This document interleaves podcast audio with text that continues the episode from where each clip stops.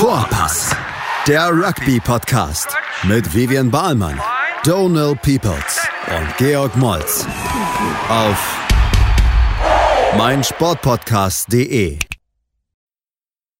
Hallo und herzlich willkommen zu unserer aktuellsten Ausgabe der Podcast Vorpass. Big G und ich sprechen gleich über die Lions-Serie 1-1. Äh, Big G, herzlich willkommen. Wie geht's dir? Ähm, wie hast du das Spiel am Wochenende gesehen? Ja, Donald, grüße dich.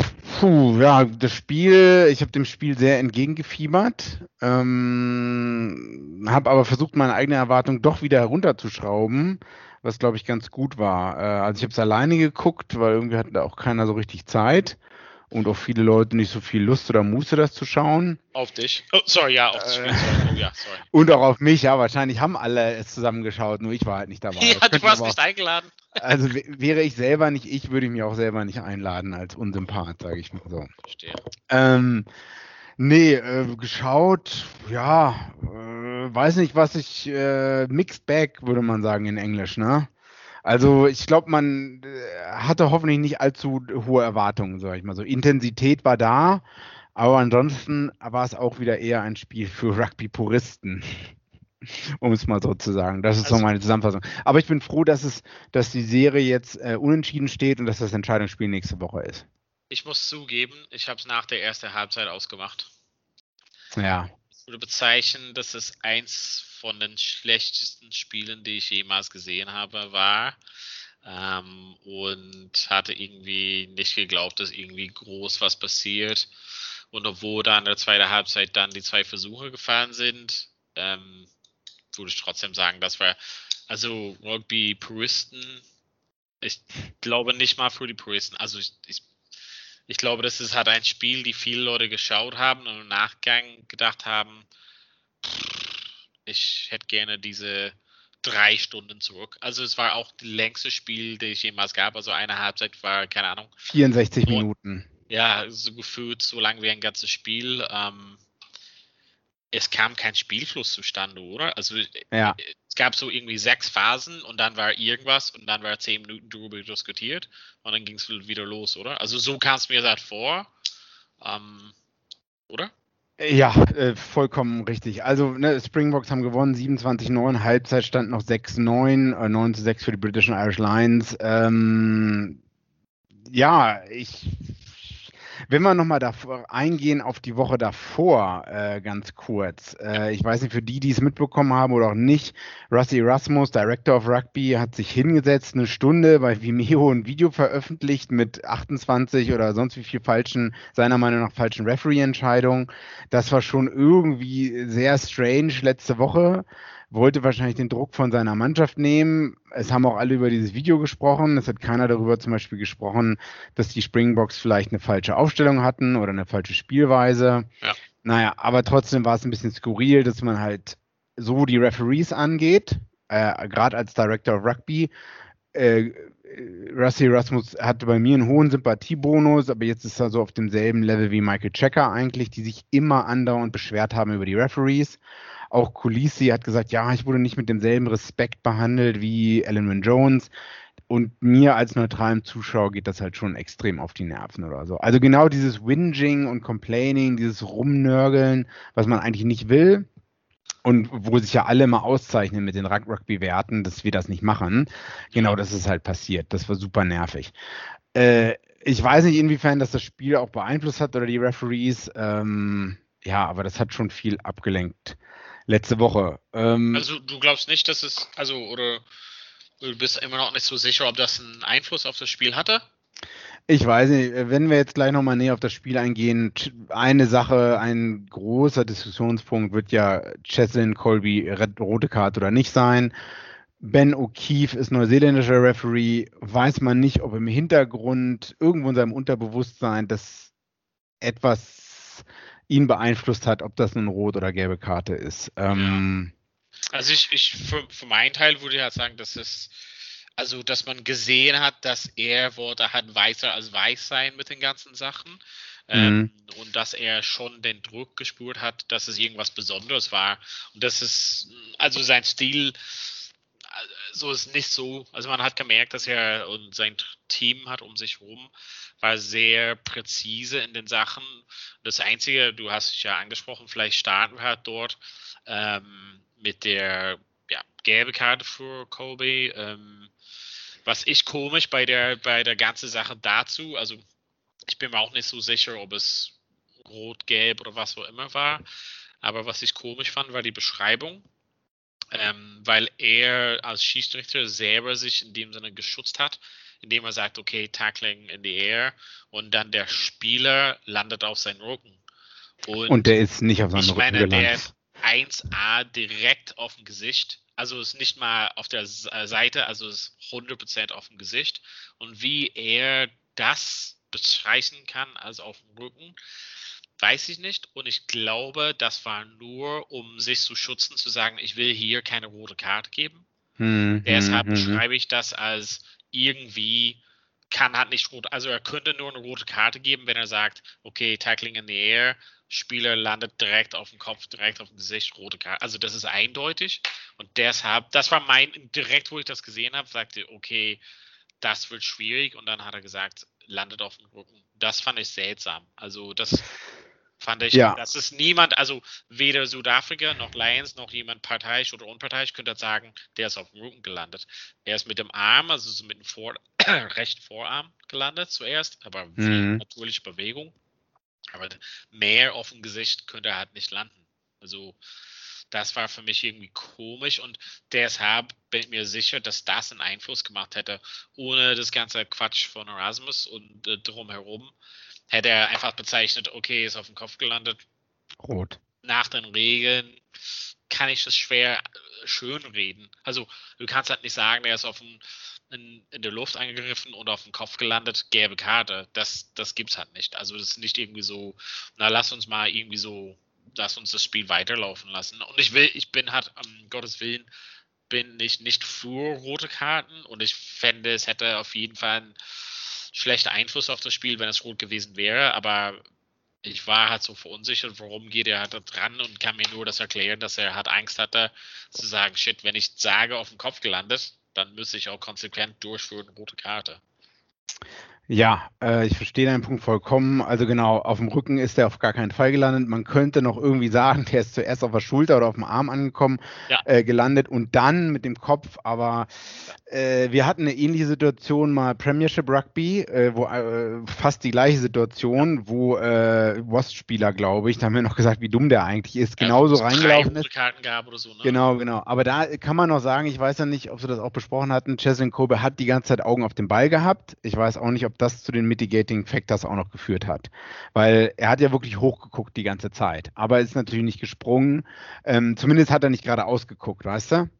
Also, das war, glaube ich, ja. damals bei dem Boss-Spieler anders. Ja. Ich, ich, sag's nur, äh, ja. zumindest wurde das auch von den Kommentatoren, ähm, Kommentatoren, äh, die hatten das auch mal erwähnt, zumindest den, den ich gesehen hatte, aber das waren auch südafrikanische Komment Kommentatoren, glaube ich. Ähm, gut, das war die 24 Minute gelbe Karte beim Stand von 6-6, glaube ich. Nee, beim Stand von 3-6. Ähm, davor hat Johann van der Merwe auch schon eine gelbe Karte gesehen für, für, ähm, für Beinstellen. Wo es eigentlich also, so aus Gehirnausfall, würde ich mal sagen. Also. Genau, also äh, im Entferntesten kann man noch sagen, er wollte mit, äh, er wollte nach dem Ball kicken, der aber eigentlich war eigentlich schon zwei Sekunden zu spät dran oder so, ne? Also das ja, das ist halt, das ist halt Schwachsinn zu sagen, er wollte nach dem Ball kicken. Aber hättest du sagen wollen, sagen können, dass er vielleicht glücklicherweise noch auf dem Platz war? Also hätte er vielleicht schon eine gelbe Karte bekommen müssen für dieses Tackling bei ähm, ja. ja, äh, Steph Todd wurde dann ja, ich weiß ja auch nicht, ob er wegen des Tackles ausgewechselt wurde, leider ausgewechselt also in der 1. auf Fall den Schulter ja. verletzt an den Tackling. genau, da könnte man auch schon sagen, ob das nicht eine gelbe Karte war eigentlich. Ne? Ähm, ob dann die andere Situation so passiert wäre, ist auch wieder fraglich, aber Ja, das ist auf jeden Fall auch eine strittige Szene. Ähm, aber dass wir jetzt hier über die gelbe und rote Karte reden in der war, ersten Halbzeit. War es nicht wirklich komisch, so grundsätzlich? Wir können halt mehr über das Spiel, aber das Spiel war nicht so interessant. Aber ähm, war es nicht wirklich komisch, dass manche Sachen sehr lange im ja. Review waren und manche Sachen gar nicht? Also ja, dieses Tackling, ja. also ich habe es sofort gesehen, also live habe ich gedacht, wow, das ist das ist ein ordentliches Tackling. Ähm, also im, im, Review oder im, in der Zeitlupe gab es halt gar nicht. Erst, keine Ahnung, zehn Minuten später gefühlt. War es nicht komisch, dass manche Sachen ja. 15 Minuten lang angeschaut waren und manche ja. Sachen waren, ja, nee, nichts dran, alles gut. Ja, es gab auch in der zweiten Halbzeit einige Sachen. Auch Faf de Klerk hatte ein Tackle, ja. wo ich auch nie angeguckt. Das war, glaube ja. ich, auf der 5-Meter-Linie oder so, wo ich, wo ich dachte ja. auch so, oh, ganz klar berührt der da äh, den Kopf oder so. Also, äh, und, und es wurde auch sich das Replay angeschaut, aber von irgendwas anderem in derselben Situation oder. Ähm, weil die Phasen, weil zu viel in der Phase, das war der in der Vorbereitung. Also vermutlich äh, nicht Versuch von Hedger. Also es war zu viel anzuschauen, aber der ist in das Tackling reingesprungen, was man halt nicht darf, und relativ hoch. Also mhm. war für mich, wenn du das halt nochmal, also wenn du, wenn du dieses Jason Colby äh, in der Luft, äh, wenn du das nicht anschaust, kannst du sagen, spiel mal weiter. Also wenn du die Sachen nicht in, in Wiederholung anschaust. Also ich fand das grundsätzlich halt komisch und ich weiß nicht, warum der Videoref da nicht einfach parallel hat irgendwie die Zeit nimmt, während das Spiel läuft. Und also normalerweise markieren sie sich so quasi Szenen und sagen, okay, während das Spiel läuft, schaut mir halt diese Szene halt gerade an und sagt, nee, nee, da war halt nichts.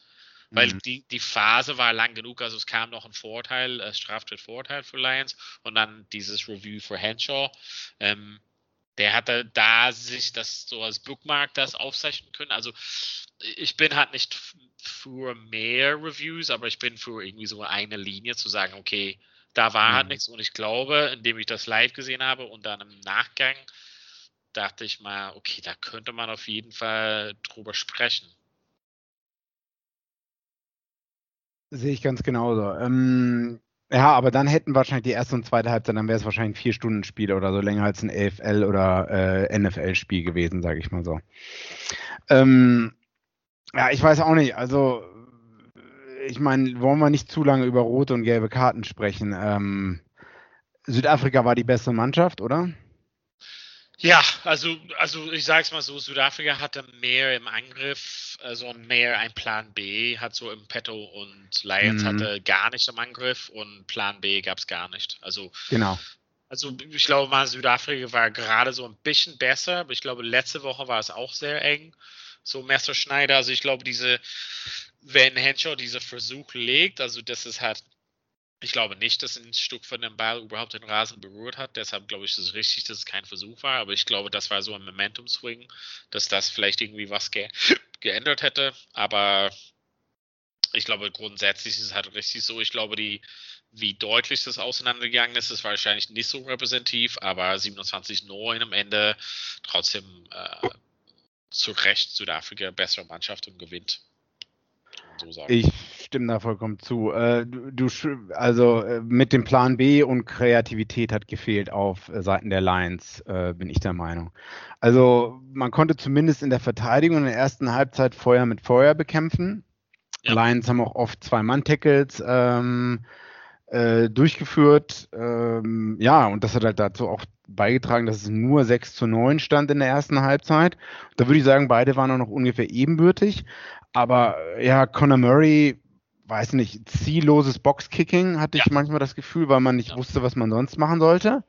Äh, ne, man kann ja Boxkicking als in der Verteidigung als Angriffswaffe dann wiederum einsetzen, wenn man halt weiß, wo man hinkickt und auf wen und wann und so weiter und so fort. Das hat halt ein bisschen gefehlt, war ich ein bisschen enttäuscht. Würde mich auch nicht wundern, wenn ähm, Ali Price wieder zurückkommt ja. für das dritte Spiel. Dann lass uns mal einfach mal so eine kurze Pause machen und im zweiten Teil gehen wir so ein bisschen äh, in die Tiefe hinein, wie es halt nächste Woche aussehen könnte. Also bis gleich okay. in Teil 2 bei Vorpass. Man nimmt sich, was man will, dann wilde Gerüchte entstanden. Fast nichts davon stimmt. Tatort. Sport. Wenn Sporthelden zu Tätern oder Opfern werden, ermittelt Malte Asmus auf meinsportpodcast.de.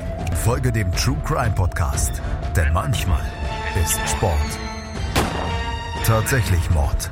Nicht nur für Sportfans. Herzlich willkommen zurück, Teil 2. Wir haben relativ viel über strittige Szenen, rote, gelbe Karten und solches halt gesprochen.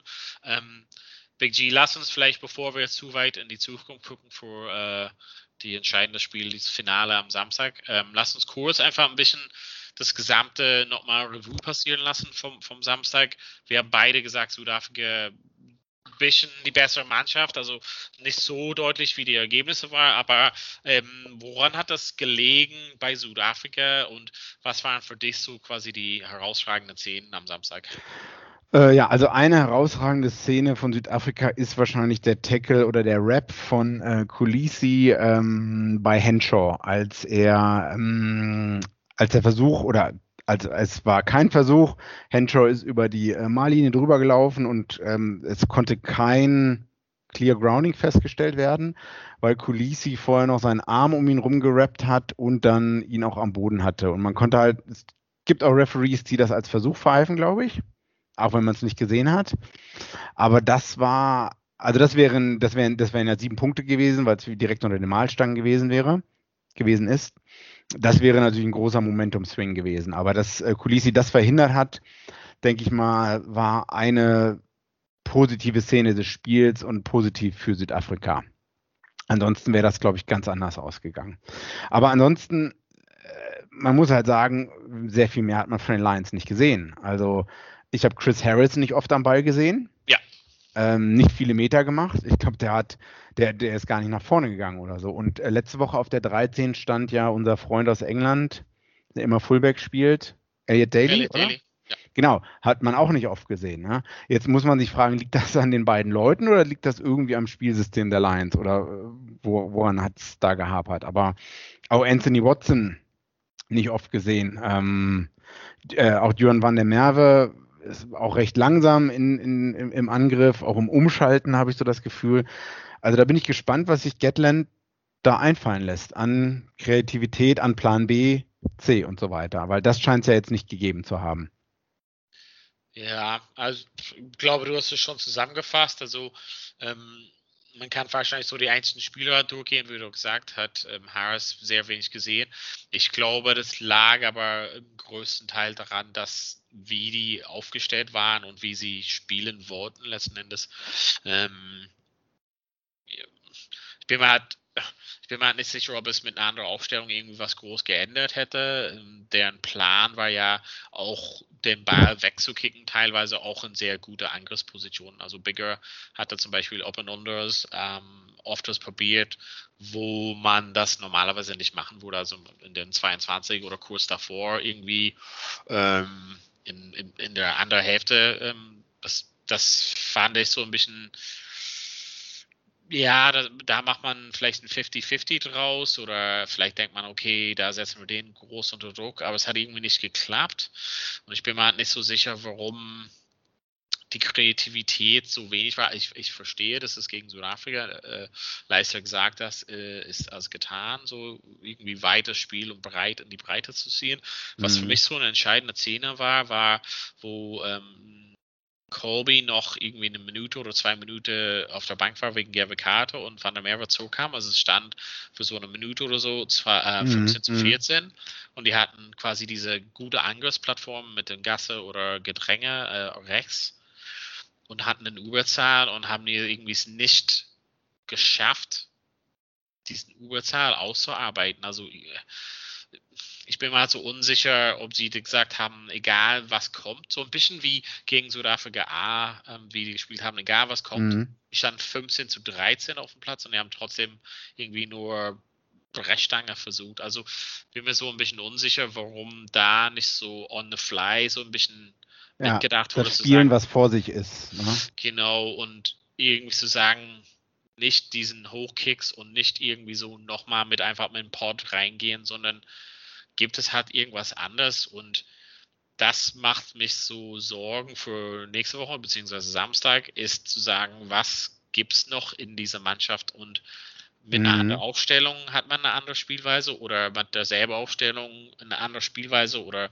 gibt es keine andere Spielweise oder ich weiß halt nicht, also äh, es gibt schon ein, also ich würde halt nicht sagen, dass Südafrika mega gut gespielt haben und ich würde auch nicht sagen, dass es nicht Chancen gab für Lions. Ähm, ich finde zum Beispiel, dass manche Spiele von Südafrika, ähm, sei es die dritte Reihe oder was auch immer, nicht hervorragend gespielt haben. Auch ähm, Jasper Wiese und solche war halt nicht so sein Spiel seines Lebens so. Also mhm. mhm. Pollard war auch so heiß und kalt teilweise. Ähm, Faf de Klerk war auch gut und teilweise dann auch irgendwie nicht ganz auf dem Level. Also es ist nicht, also wir gesehen haben, die beste Mannschaft, die wir je gesehen haben. Also es ist nicht, Südafrika ist nicht in dem Form von 2019. Also die sind, die sind besser geworden von letzter Woche, aber das trotzdem haben die nicht die Höhepunkte erreicht von 2019, meiner Meinung nach.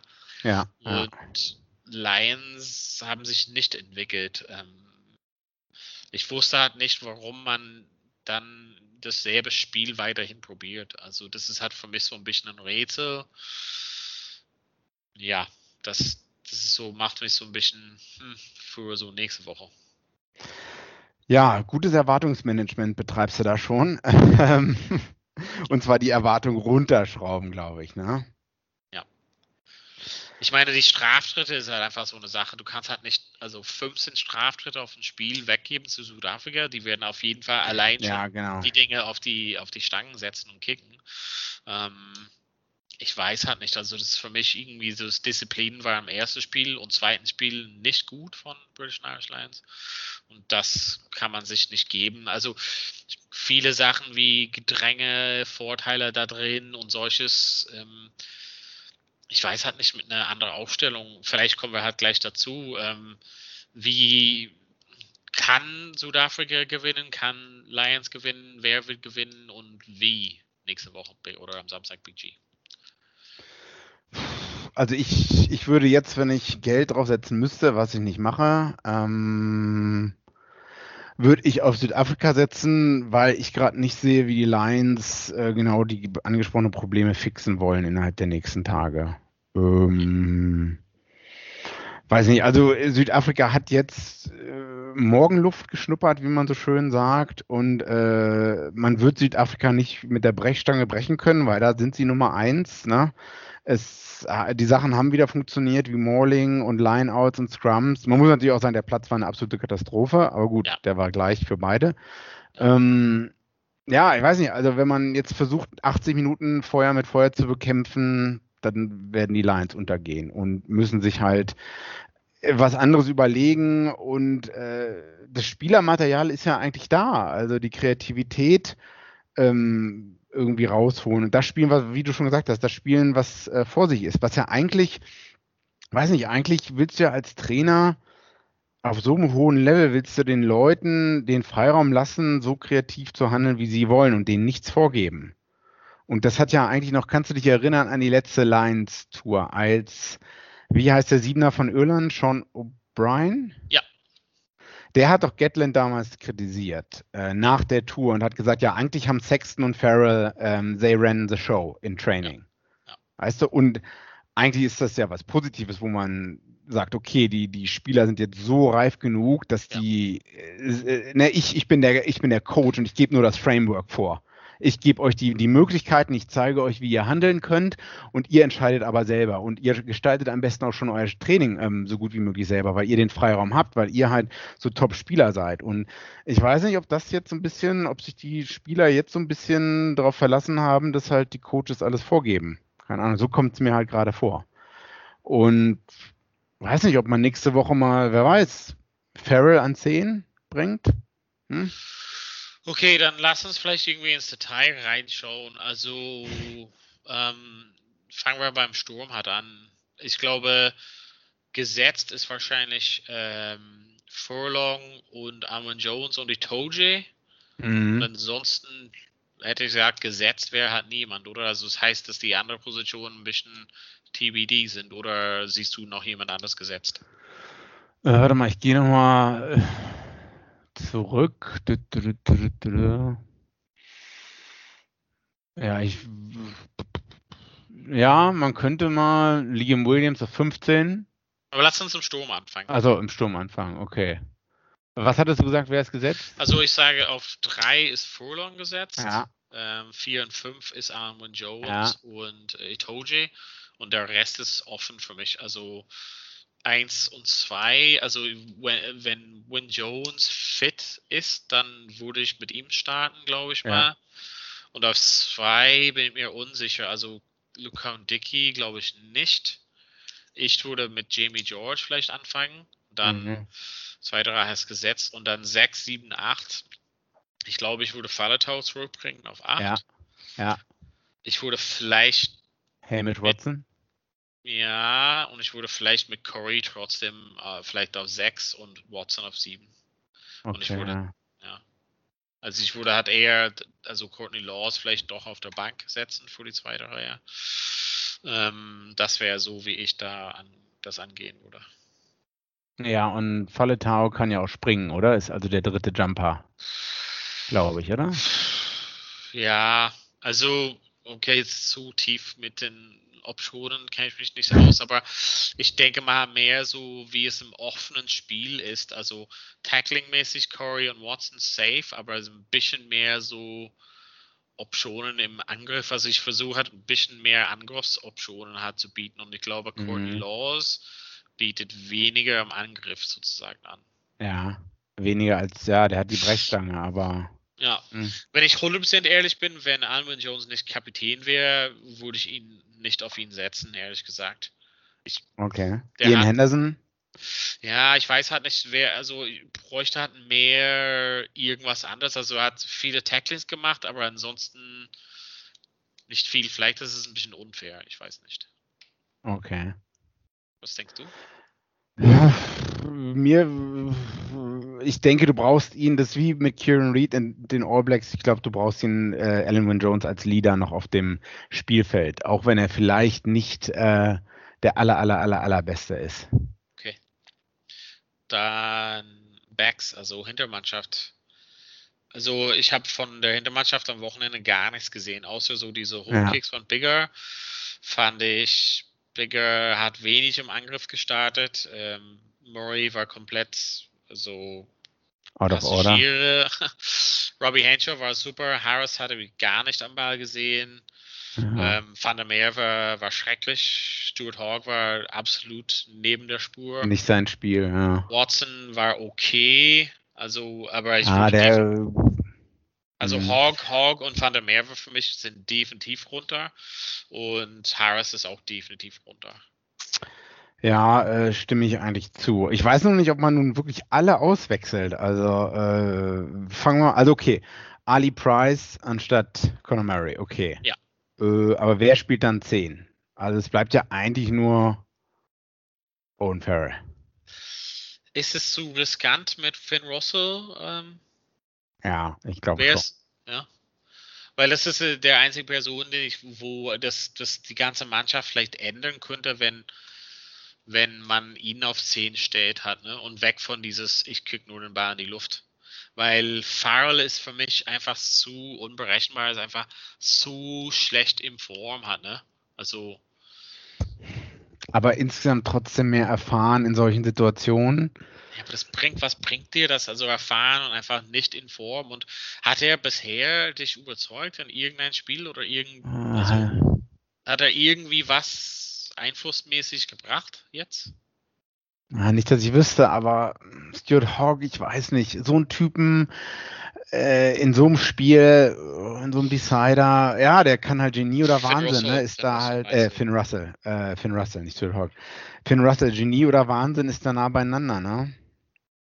Naja, aber stell dir mal vor, ne? es geht jetzt ähm, nach 60 Minuten für Südafrika mit so 6, 7 Punkte oder so. Mhm. Was bringst du dann von der Bank? Owen Farrell? Also Ah, okay. Chris. Harris? Also Conor Murray werden also die werden das Spiel nicht ändern, die werden dasselbe Spiel weiterführen. Also ich glaube, dass, dass, dass man in dem Bereich ist, dass das Spiel, was die probiert haben, nicht funktioniert. Es hat gerade so funktioniert im ersten Spiel. Ja, verstehe. Und Südafrika war ein bisschen müde in der zweiten Halbzeit, sage ich mal. Ich glaube, man muss mit was anderes kommen. Also ich, oder man müsste dasselbe spielen nochmal und besser, aber ich wusste halt nicht. Ich würde auf jeden Fall, also für mich würde ich auf jeden Fall Josh Adams reinbringen für Van der Merwe. Mhm. ich würde mhm. Leah Williams bringen für ähm, Hogg. Ich würde wahrscheinlich mit Watson beibleiben. Mhm. Ich würde Henshaw, Henshaw beibehalten. Beibehalten, aber vielleicht auf 13 setzen. Mhm. Und dann, dann, hätte man die Option mit Farrell auf 12 und Bigger auf 10, also zumindest eine andere Option zu bieten. Mhm. Und wenn, wenn das halt nicht klappt, vielleicht auf der Bank jemand wie Finn Rosso zu haben. Aber das ist halt, das ist ein hohes Risiko. Aber ich glaube, mit demselben Spiel kommt man halt nicht weit jetzt am Wochenende. Ja, vielleicht kann Finn Russell genau die Kreativität reinbringen, von der wir eben gesprochen haben. Ja, Farrell nicht in Form, Bigger auch nicht überzeugt im letzten Spiel. Hm, da das Komische ist, wir haben ja im Preview ganz vor ein paar Wochen gesagt, so im Innenpaarung gibt es halt nicht viele Möglichkeiten. Mhm. Wir haben jetzt nichts von Harris gesehen groß. Mhm. Wir haben starke Spiele von Henshaw gesehen, aber alleine kann er das nicht richten. Ansonsten Farrell, Daly, Aki, also da ist nichts, also für mich fehlt so jemand wie John Davis oder so. Ein bisschen mehr so Kreativität dazu. Mm, mm, mm. Ähm, ich weiß halt nicht, also ich glaube, das wird dieselben, irgendwie dieselben 15 Spielertypen hat aufstellen und das Spiel gleich gestanden. Also, beziehungsweise ich wüsste halt nicht, was von Gatland jetzt kommt. Als Tja, Gatland Ball. Ja, also ich bin sehr gespannt auf die Aufstellung, äh, die jetzt kommt. Ähm, ich, ich glaube, dass er ein paar Sachen ändern wird, aber jetzt hier nicht grundlegend alles durcheinander ähm, wirbeln wird. Ist so mein Bauchgefühl. Wie geht das Spiel am Wochenende aus?